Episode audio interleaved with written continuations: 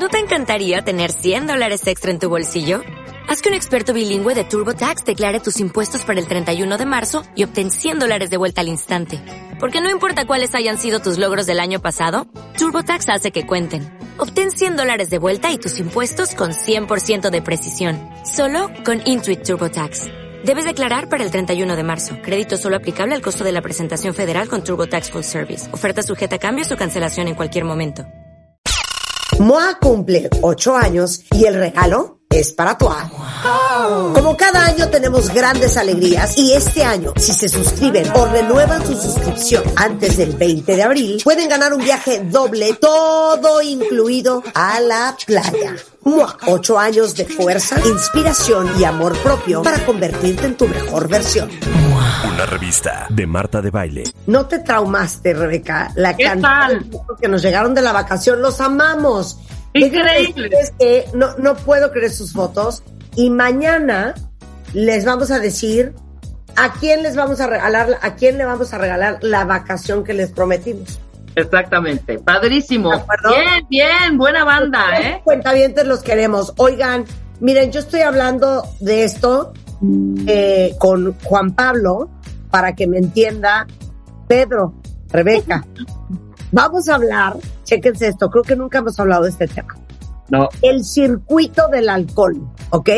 Todos los que les encanta beber, eh, sobre todo los que padecen del estómago, les vamos a contar qué hace el alcohol en el estómago, en el esófago y en el intestino. Ahora sí que el círculo o el circuito del alcohol, y les traje a un picudazo, gastroenterólogo, endoscopista, eh, parte de- del servicio de gastroenterología del Hospital Español, es el doctor Juan Pablo Borbolla. ¿Cómo estás, Juan? ¿Qué tal, Marta? Muy buenos días, ¿cómo estás? Hola, Doc. Bien, ¿y tú? Oye, bueno, yo nada más quiero dar un disclaimer. Rebeca, Sí, tú padeces del estómago, ¿por qué bebes tanto? Sí padezco, padezco del eh, síndrome del colon Confiésate con el irritable. doctor, confiésate con el doctor. Doctor, tengo agrura, tengo reflujo, tengo síndrome del colon irritable. Eh, me operaron de la vesícula muy cañón, o sea, casi, casi a punto de morirme. Traía un perro podrido ahí adentro. Eh, y sí, sí les bebo, les bebo. Sí, sí nos bebes, sí nos bebes. Sí Por otro lado, Juan, estoy yo, que tengo reflujo, gastritis, síndrome de colon irritable, o sea, colitis, y yo no tomo. Porque yo siempre digo, si yo tomara Juan Pablo, no, bueno, es que ya se me hubiera salido el estómago por la boca. De hecho, la última vez que tomé, que fue hace como cinco años, le dije a mi marido, amor, prométeme que no me vas a dejar tomar otra vez. Me siento muy mal.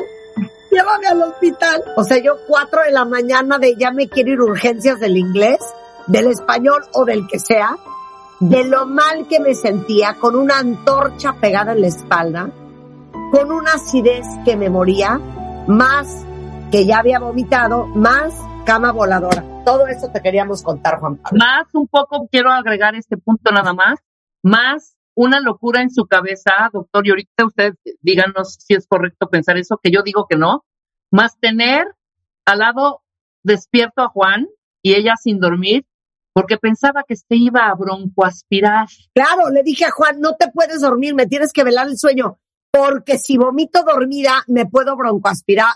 Y me, voy a tragar mi vómito y me voy a morir. Obvio no. A ver, entonces, cuéntanoslo todo porque hay 20 millones de mexicanos que tienen un serio problema de consumo de alcohol. Hablamos de alcoholismo hace muy poco. Y los países que más beben, no lo van a creer. Australia, Dinamarca y Finlandia, Estados Unidos, Reino Unido y España. Y México ocupa el décimo lugar con un consumo de 7.2 litros de alcohol anual per cápita. Wow. Ya, adelante, te escuchamos. A ver, Marta, digo, indudablemente está bien descrito por la- el, el Instituto Nacional de Psiquiatría que hasta 63% de la población en México es bebedora. Esto independientemente de si tiene síntomas o no tiene síntomas, pues, un porcentaje no despreciable de la gente bebe alcohol. Parece ser que la gran mayoría empieza a beber alcohol por curiosidad. O sea, un 30% es, una manera por la que empiezan a, consumir alcohol. Y bueno, después hay otras causas que pueden ser cuestiones sociales, hasta cuestiones que los amigos te influyeron, grupos, etcétera. Invitación de familiares, termina, termina siendo hasta por depresión, ¿no? Otras causas de, ingesta de alcohol. Por aquí lo importante es que la Organización Mundial de la Salud, como bien lo dices, este, México no tiene un lugar despreciable en cuanto a la ingesta de alcohol. Y todo esto lo mide en base a la cantidad de gramos de alcohol que, bebe una persona por día. Sí. Más o menos este, lo que hablamos nosotros es que una bebida de alcohol promedio trae entre 12 y 15 grados de alcohol, este, gramos de alcohol. Ajá. Y la OMS ya considera que es malo cuando tú estás tomando entre 40 gramos de alcohol al día siendo mujer y 60 gramos de alcohol al día siendo hombre.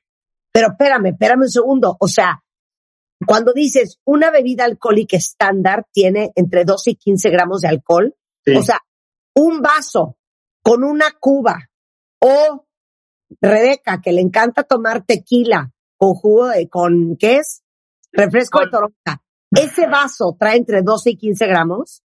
Más o menos esta, esta variación de gramos de, por, por trago de alcohol, digamos, se puede calcular en base al porcentaje de alcohol de la bebida que estás tomando, el, la cantidad de alcohol que estás tomando y con una fórmula se calcula. Más o menos una copa de vino en promedio tiene 10.5 gramos de alcohol, más o menos.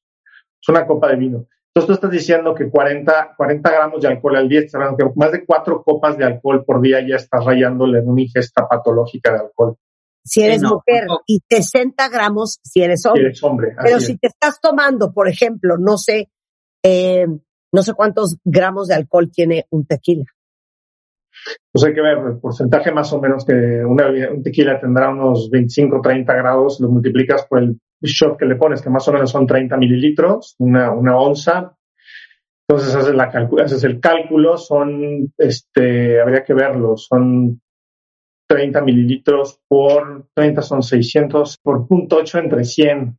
No, más, o, pues, menos son, más o menos son 25, 30 gramos de alcohol. Imagínate, y te metes 3, 4, 5 tequilas, pues ya vas en 100 gramos de alcohol, o sea, 40 gramos más de lo que considera la OMS como un eh, consumo moderado. Así es. Ok, ahora, antes de empezar en el circuito de alcohol, ¿te puedo hacer una pregunta? Sí, por supuesto. Ok, es cierto, dícese que las mujeres producimos menos deshidrogenasa que los hombres y explícales a los cuentavientes qué es deshidrogenasa. la deshidrogenasa alcohólica es una enzima que se produce en el hígado. Sin duda alguna, en mujeres se encuentra en menor cantidad. O sea, es un hecho absoluto que las mujeres son peores acetiladoras del alcohol, o sea, no, lo metabolizan de manera tan, o sea, no tienen esta cantidad de enzima de manera tan importante. Y también es importante remarcar, recalcar no solo eso, sino que también el porcentaje de agua en el cuerpo de la mujer es menor. Entonces es más fácil que se deshidraten. También luego el tamaño de la mujer es menor. Entonces, pues todo esto va asociando, van haciendo varias asociaciones que hacen que sin duda alguna, o sea, se, se, se, se divide hombres y mujeres tal cual. Pero la mujer a veces se dice que aguantan más, pero eso no tiene nada que ver con el hecho de que, de que el alcohol es mucho más tóxico para ellas. Claro. O sea, las mujeres sí producimos menos de la enzima que, digamos, que rompe el alcohol en la sangre, que es de hidrogenasa. Los hombres producen más, ese es un flujo de la naturaleza. Y una pregunta, ¿es posible, Juan Pablo, que haya gente, ejemplo yo, que produce menos deshidrogenasa que el promedio normal? Sí, por supuesto. también obviamente es, que yo siento que yo tengo eso. Yo tengo eso. También aquí entran muchas cosas. Entra el grado de hidratación al momento de que tomaste, entra el peso, entra la cantidad de, agua que habías tomado, genética, etcétera. Claro que hay una variabilidad importantísima de persona a persona, indudablemente. Oye, entonces puedo decir, porque yo lo ando diciendo por la vida, ¿eh? Yo me tomo el 10% de lo que se toma Rebeca y estoy ahogada y vomitando y Rebeca está, haz de cuenta que se metió una limonada. O sea, yo me tomo un drink, uno, uno, uno, y siento que me voy a morir. Siempre acabo invariablemente vomitando, se me sube rapidísimo y Rebeca se mete cinco y está como campeona. O sea, le puedes, puede le decir, vamos al cine y vamos al cine. Sí, no, está perfecta, eh, está perfecta. Ah, película. Entonces, mi pregunta es, A, tengo poca deshidrogenasa, B, ¿existe la alergia al alcohol? Mira, sí, sí, sí, sí es probable que tengas menor deshidrogenasa que Rebeca, eso es una realidad, y también se va haciendo resistencia a esto. O sea, el consumo crónico de alcohol hace que también un, perso- un- un bebedor crónico, el mismo hígado empieza a tratar de producir más deshidrogenasa para poder aguantar la cantidad de alcohol que está llegando, entonces un bebedor que tiene menos, pues trabaja con la poca deshidrogenasa que tiene, ¿no? Claro. Es que sabes que Rebeca, Sí. yo creo que tú en realidad eres hombre. Ay, estúpida. Pero No, entonces, aguanto, aguanto claro. Por eso, pero entonces cuando alguien dice, Juan, no es que, güey, yo aguanto cañón, es porque su cuerpo produce más deshidrogenasa y eso fue lo que durante años fue aprendiendo su cuerpo a hacer por la cantidad de alcohol que esta persona ha tomado toda su vida. En un principio sí, hasta que llega un momento en que la misma ingesta de alcohol crónica llega a ser contraproducente. El hígado empieza a tener cambios pro- propios del alcohol, como formación de grasa, fibrosis, etcétera. Y pues de- de- empieza a decaer, obviamente, esta producción de deshidrogenasa, lo que lleva a que el paciente pues, empiece, a, empiece a, pues, ahora sí que emborracharse más rápido con menos alcohol. ¿no? Claro, a ver, cuentavientes, ¿quién de ustedes no aguanta nada? ¿Y quién de ustedes aguanta? O sea, yo, yo tengo un amigo que toma y toma fuerte. En mi vida lo he visto borracho. Explícame eso, Juan Pablo. Sí, vea, sin duda alguna, genéticamente también es su, su- su cantidad de deshidrogenasa láctica es buena. Entra, no sé, tiene, digo, alcohólica es alta, entonces él tolera esto. La ingesta crónica hace que tenga una mayor resistencia al alcohol. Y bueno, pues múltiples, múltiples factores genéticos, la ingesta este, continua, pues hacen que el paciente de entrada lo haga. Pero pues muchas veces esto, al llevarse por periodos largos, va a llevar que el, cambio- el hígado empiece a, a producir diferentes este, cambios que eventualmente tu amigo va a empezar a aguantar menos y menos y menos. O sea, esto no es, no es de por vida, ¿no? Claro. Oye, es que ya me, me urge empezar con el circuito del alcohol porque Juan Pablo les va a explicar, cuentavientes, qué pasa de principio a fin cuando tomas una copa de alcohol. Estamos listos para la clase, Juan Pablo. Mira, ahí te va. Rebeca, no, espérate, Rebeca llega, se sirve su tequila, le echa su fresca. ¿Qué más le echas? ¿Le echas limón o qué le echas? No, nada más, así se llama, Nada más. así, tal Ok. Bueno, a ver, eh, la ingesta de alcohol de entrada va, va a hacer diferentes cambios en las diferentes partes del tracto digestivo, o sea, empezando de la boca, el esófago, el estómago y el intestino, ¿no? O sea, vamos a ir de arriba hacia abajo. ok, Eh, más o menos el- lo que hay que entender aquí es que la mayoría de los estudios que han, que han tratado de, de evaluar estos cambios de los que voy a hablar, es difícil diferenciar nada más el alcohol, ya que la gran mayoría de las pacientes, de las personas que toman también fuman mientras, mientras toman. Entonces, que hay una asociación, Claro. es correcto, es correcto. o sea, que está, sí está más que nada es sinérgica, ¿no? Entre alcohol y, y tabaquismo. Es muy difícil diferenciarlas, pero bueno, número uno es, es, está clarísimo que más o menos, el, para empezar así nada más, el, una persona con ingesta de alcohol continua, crónica, eh, de las que estamos hablando, tienen 40 veces mayor probabilidad de tener cáncer en cualquier parte del tubo digestivo. O sea, de la boca, esófago, estómago y colon. O sea, por el simple hecho de tomar de manera continua, ya tu riesgo es mayor. O sea, eso es indudable, indudable. Obviamente, si a esto le, le- le sumas tabaquismo, pues o sea, es más persistente y es más fácil hacer esta asociación, ¿no?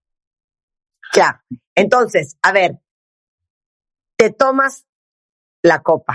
Lo primero es, lo primero que toca es, pues, lengua, esófago. Lo primero que toca es la boca. Entonces, lo Ah. que se ha visto con, el- con el- con una, con una ingesta aguda de alcohol así rápida en la boca es una cosa interesante que es que en el momento en que se absorbe el alcohol, el primer sitio donde lo vas a encontrar es en la saliva. Esa es la razón por la que también el aliento al alcohol es tan fuerte. O sea, la saliva es de los principales sitios donde vas a encontrar alcohol automáticamente antes que, antes que en sangre, vaya. Entonces empieza a excretar a través de saliva. Entonces eso ya te habla de que la boca en sí luego, luego tiene concentraciones altas, de- altas de alcohol.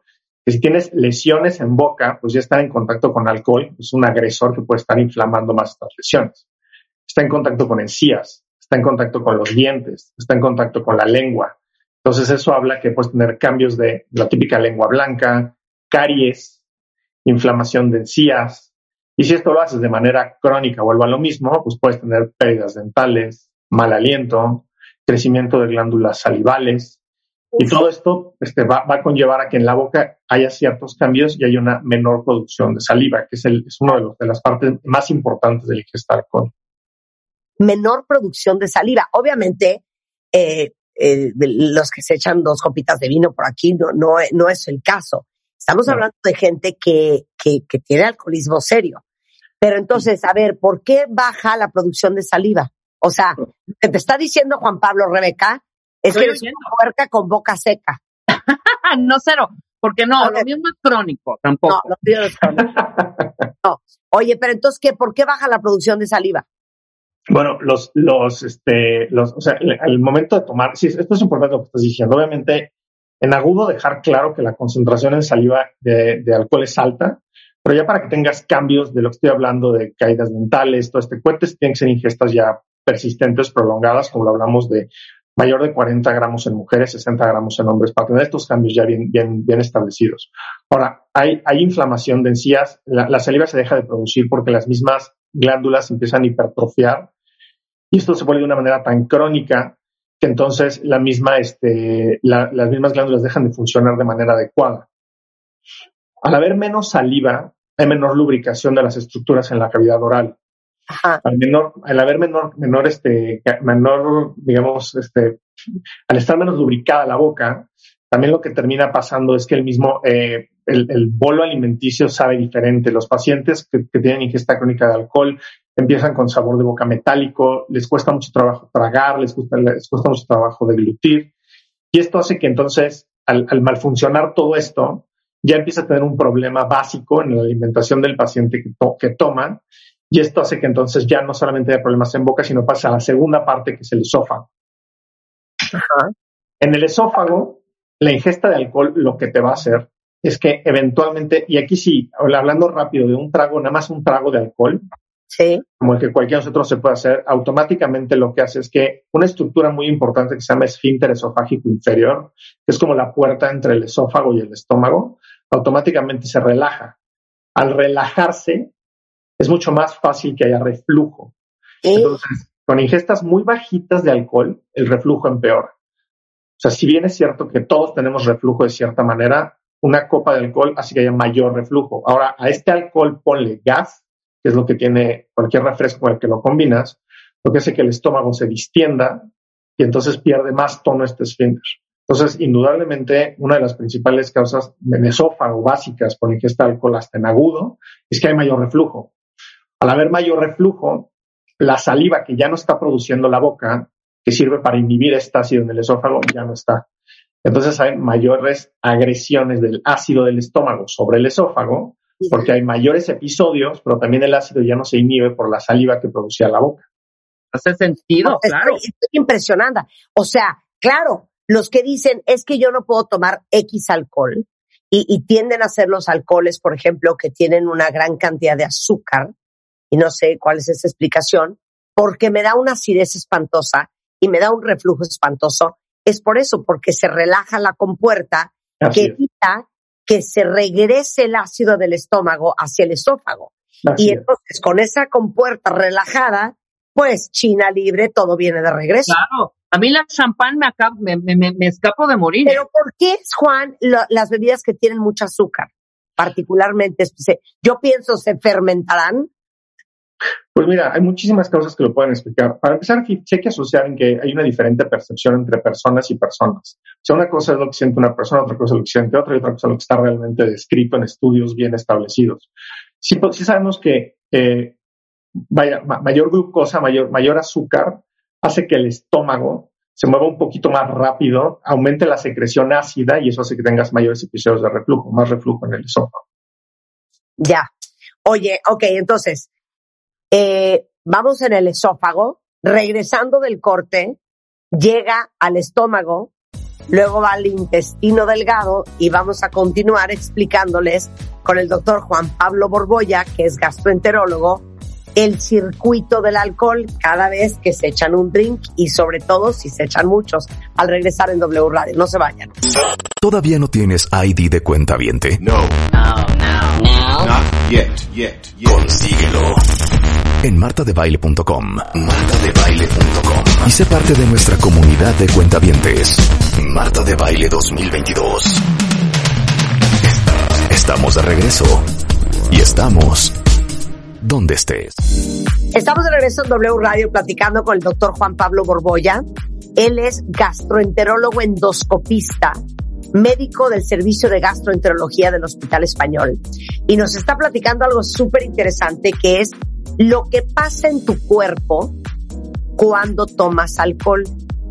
¿Y qué pasa cuando tomas alcohol de manera excesiva y crónica? Entonces, ya hablamos del el consumo de alcohol en México, 7.5 litros per cápita, somos el décimo lugar en Latinoamérica, Australia, Dinamarca, Finlandia, Estados Unidos, Reino Unido y España es el top 5 a nivel mundial de quien más consume alcohol y que para la OMS un consumo excesivo es para mujeres arriba de 40 gramos por día y en hombres arriba de 60 gramos al día. Y ahorita les vamos a poner una tabla de cómo calculan la cantidad de gramos de alcohol que tiene su bebida favorita. Nos quedamos en que eh, entra a la boca, atolondra a las glándulas que producen saliva, entonces tienes la boca más seca, más expuesta. Eh, relaja, eh, digamos que la compuerta entre el esófago y el estómago que evite que el ácido se regrese y ya la, la puerta relajada, pues con más facilidad se regresa el ácido y te puede dar más reflujo. Y luego vamos al intestino delgado. A ver, espérame. No, todavía no pasa. En el esófago todavía pasa algo Ah, peor. El reflujo persistente lo que va a hacer es que esta unión entre esófago y estómago se inflame. Al inflamarse, da dolor. Y entonces hacen, eh, este reflujo constante puede hacer que el paciente haga una cosa que se llama esfínter, este, eh, espasmo del esfínter esofágico. Entonces que el mismo esfínter, ya cansado de tanto reflujo, hace una presión sostenida y eso hace que el paciente tenga dolor. El dolor en el pecho puede semejar inclusive a un infarto del corazón. Es muy común que los pacientes con reflujo persistente, especialmente los pacientes alcohólicos, lleguen a urgencias, lleguen a urgencias refiriendo mucho dolor en el pecho. Ahora, esto, esto, esto, esto en principio es eso. O sea, el paciente puede, puede, puede referir dolor por reflujo persistente. ¿Y qué pasa después?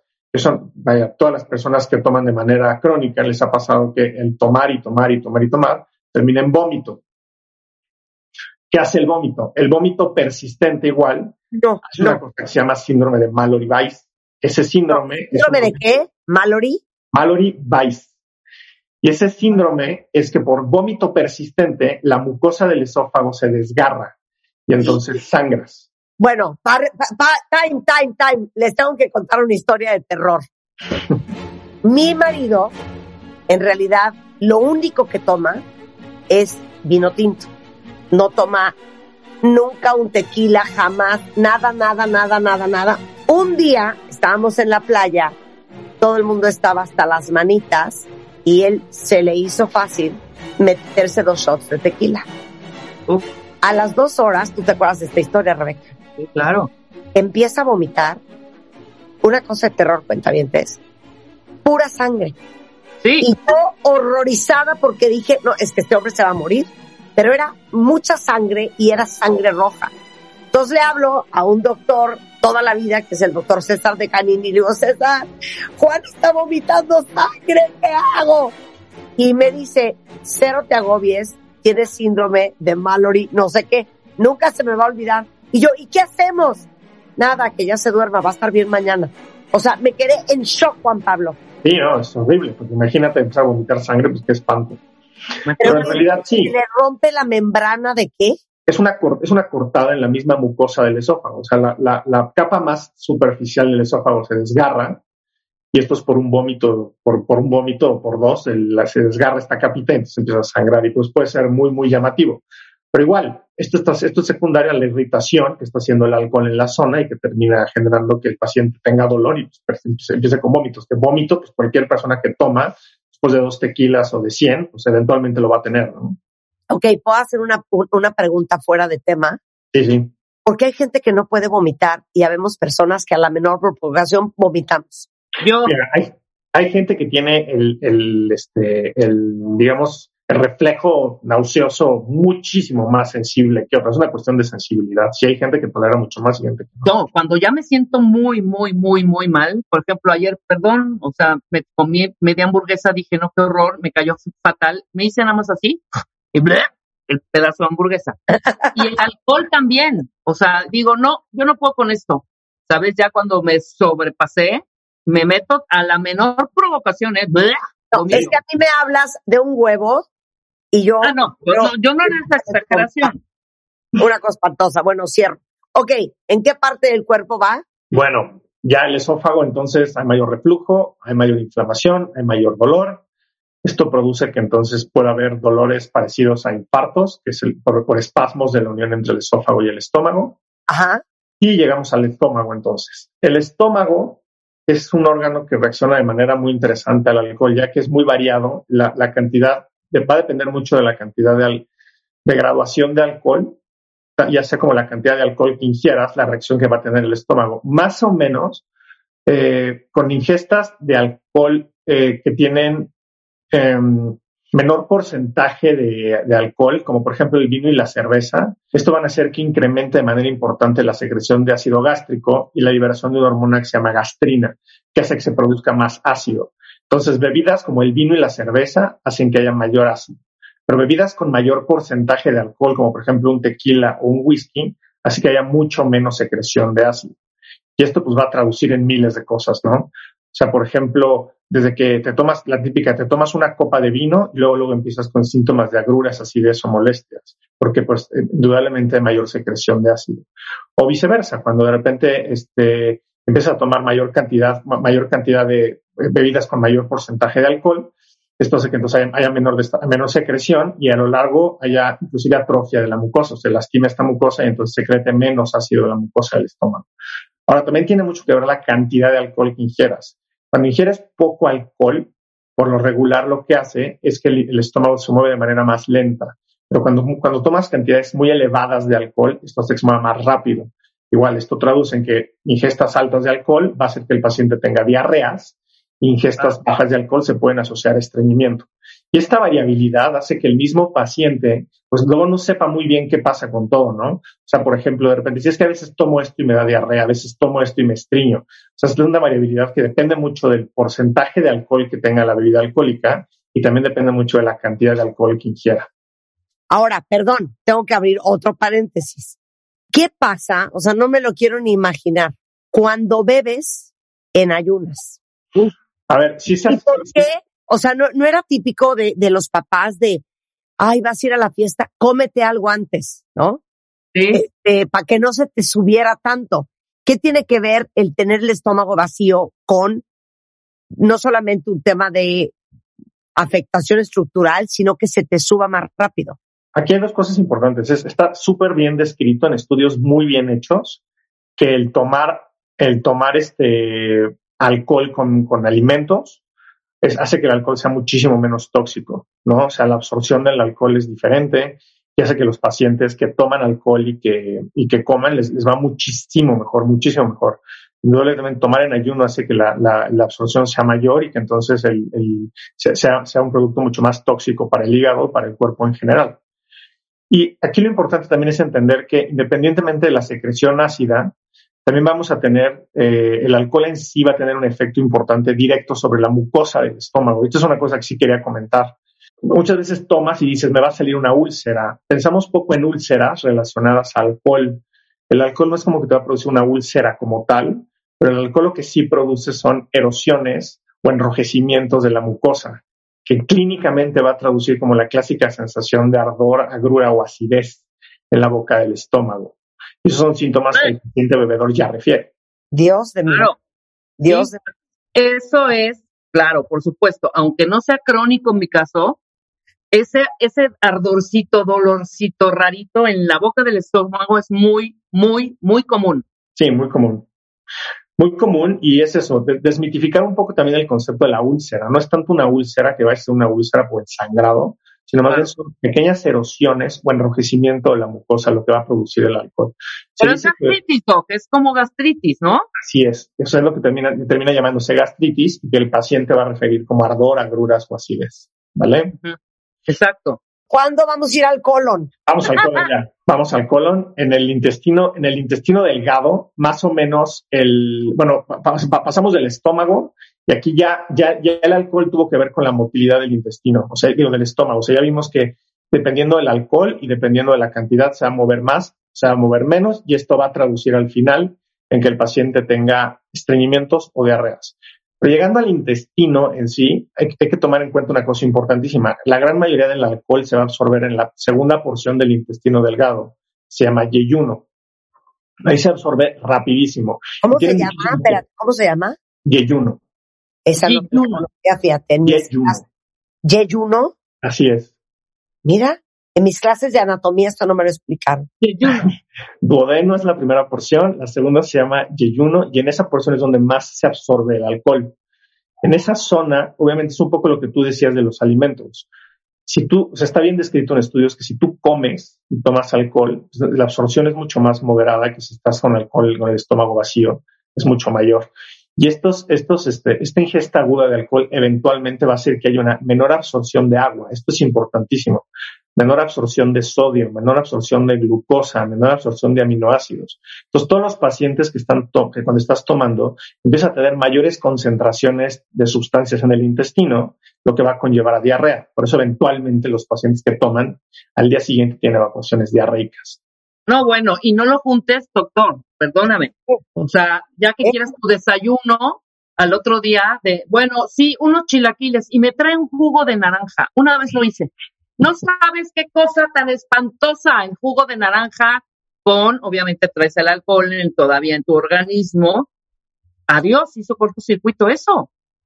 No, y esto, esto va, se va poniendo peor. O sea, con la ingesta crónica, todo el contexto de lo que estamos hablando, eventualmente el paciente deja de tener mala absorción de miles de cosas. O sea, parece ser que se afecta la permeabilidad de la mucosa del intestino. El paciente ya no absorbe bien ácido fólico, vitamina B1, vitamina B12, lo cual hace que los pacientes pues, que toman de manera crónica tengan problemas de anemias y esto va, condicionando que tengan problemas en sistema nervioso central, demencias, estados nutricionales alterados. ¿Por qué mucha gente que toma Juan Pablo tiene problemas de desnutrición?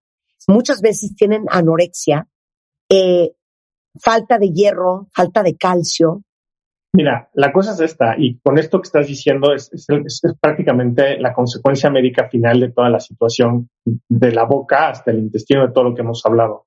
Eventualmente el paciente que el, paciente con ingesta crónica de alcohol va a tener menor apetito, va a tener náuseas constantes, va a tener vómito, va a tener sensación de plenitud temprana de que se llenan rápidamente, gases, flatulencias, dolores abdominales, todo esto eventualmente va a traducir en que el paciente no quiere comer, come menos, por lo, cuanto, por lo tanto va a traducir en, grados diferentes de desnutrición, va a grados diferentes de absorción de diferentes sustancias. Y todo esto porque pues, se van sumando todas las cosas de las que hemos hablado. O sea, si no produces buena saliva, si se te caen los dientes, si no puedes tragar bien, si tienes acidez, si al momento de comer te duele, te duele cuando el alimento cae al estómago porque el estómago está inflamado, si no puedes deglutir, no puedes tragar fácilmente porque el esófago está inflamado y te duele al pasar, pues va sumando factores y eventualmente el paciente con ingesta crónica de alcohol, la finalidad de esta es una desnutrición importante, hay peor absorción de sustancias y eventualmente el paciente come menos porque toma más. Claro, claro. Hola, doctor, ¿puedo hacerle una pregunta rápido? Sí, claro. Porque mire, de pronto es esto, el aperitivo. Porque mire, doctor, porque mire. doctor, creo que de los más dañinos, bueno, dime, dime la, si estoy bien, el aperitivo y el digestivo. El aperitivo realmente sí te incita, sí te abre el apetito y el digestivo te baja la comida. Es una la barbacoa, la birria que es, una buena pregunta. Mira, aquí hay que tener cuidado con esto. Los digestivos, indudablemente, lo que hacen, las sustancias con altas cantidades de azúcar, eh, hacen que el estómago se empiece a mover. Entonces, sí ayudan a que el contenido del estómago avance al intestino. ¿Vale? Ahora, aquí, lo, aquí, cuidado, digestivos con grandes cantidades de alcohol también hacen que no se mueva tan rápido. Entonces, lo ideal es un digestivo con baja cantidad de alcohol para que el estómago se mueva mejor y el contenido del estómago se vacíe. Pero si hay una razón por la que se, produce, se toma algo dulce después de comer. Si hay mayor vaciamiento gástrico. Chinchón, pues, por ejemplo, no, váyanse con un chinchón, no con 20. oye, pero oye, Juan Pablo, una pregunta. ¿Tú sabes tanto de esto porque ves mucha gente con problemas de alcohol como gastroenterólogo? ¿Todos los gastroenterólogos saben todo lo que sabes tú? Sí, el, paciente, el paciente con, ingesta crónica de alcohol es, un, es una cosa de todos los días en el hospital para nosotros. indudablemente vemos desde casos muy leves, intoxicaciones por alcohol a las 2 de la mañana del chavito que se puso la jarra en el antro, hasta pacientes crónicos con problemas en el que el hígado está ya súper deteriorado y todo lo que hablamos ahorita está más que instalado en tubo digestivo de boca recto. eso es el día a día. Oigan, pues déjenme decirles una cosa. El doctor Juan Pablo Borboya es gastroenterólogo. Ya vieron que del tema del alcohol sabe mucho. Eh, y su consultorio es gastroclínica, que es el 5552 55 58 55 y 55 52 55 58 12. No cunde el pánico, ahorita les pongo todos los datos del doctor por si lo quieren este, contactar en mi timeline de Twitter Igualmente lo vamos a subir al directorio de especialistas con los que trabajamos en martadebaile.com si alguien ocupa al doctor Juan Pablo Borboya. Juan, qué interesante todo lo que nos contaste y sobre todo la confirmación de que yo tengo índices muy menores de deshidrogenasa. Claro, muy menores, sí. Exacto. Juan, muchísimas gracias por estar aquí. Nos vemos muy pronto. Marta Rebeca, un, un encantado, de verdad. Gracias por todo. Son encantadoras. Un saludo y mil gracias por la entrevista. No, feliz. gracias. A ver, cuentavientes, como ustedes ya saben, este mes no puedo creer cómo pasa el tiempo. Revista MOA cumple ocho años. Para los que siempre pensaron que no iba a durar más de un par de meses, este mes es el ANIV de la Revi de MOA. Y como queremos seguir celebrando a todos los que siguen en este camino para llegar a su mejor versión, y porque además la verdad es que nos encanta consentirlos, les tenemos una alegría espectacular. Pongan mucha atención. Si ustedes se suscriben o renuevan su suscripción de forma anticipada hasta el 20 de abril, van a participar para llevarse un viaje increíble. Es un viaje doble a una playa en México, cuatro días, tres noches, avión, hospedaje incluidos. Toda la información para suscribirse la encuentran en revistamoa.com. Así es que corran, reciban Revista Moa en la puerta de su casa y en una de esas se van de vacación. Con esto hacemos una pausa y regresamos con Nicolás Mier y Terán, que nos va a explicar cómo te desgrasas, pero sin perder músculo. Al volver, no se vaya. Moa cumple ocho años y el regalo es para tu Como cada año tenemos grandes alegrías y este año, si se suscriben o renuevan su suscripción antes del 20 de abril, pueden ganar un viaje doble, todo incluido a la playa. Ocho años de fuerza, inspiración y amor propio para convertirte en tu mejor versión. Una revista de Marta de Baile.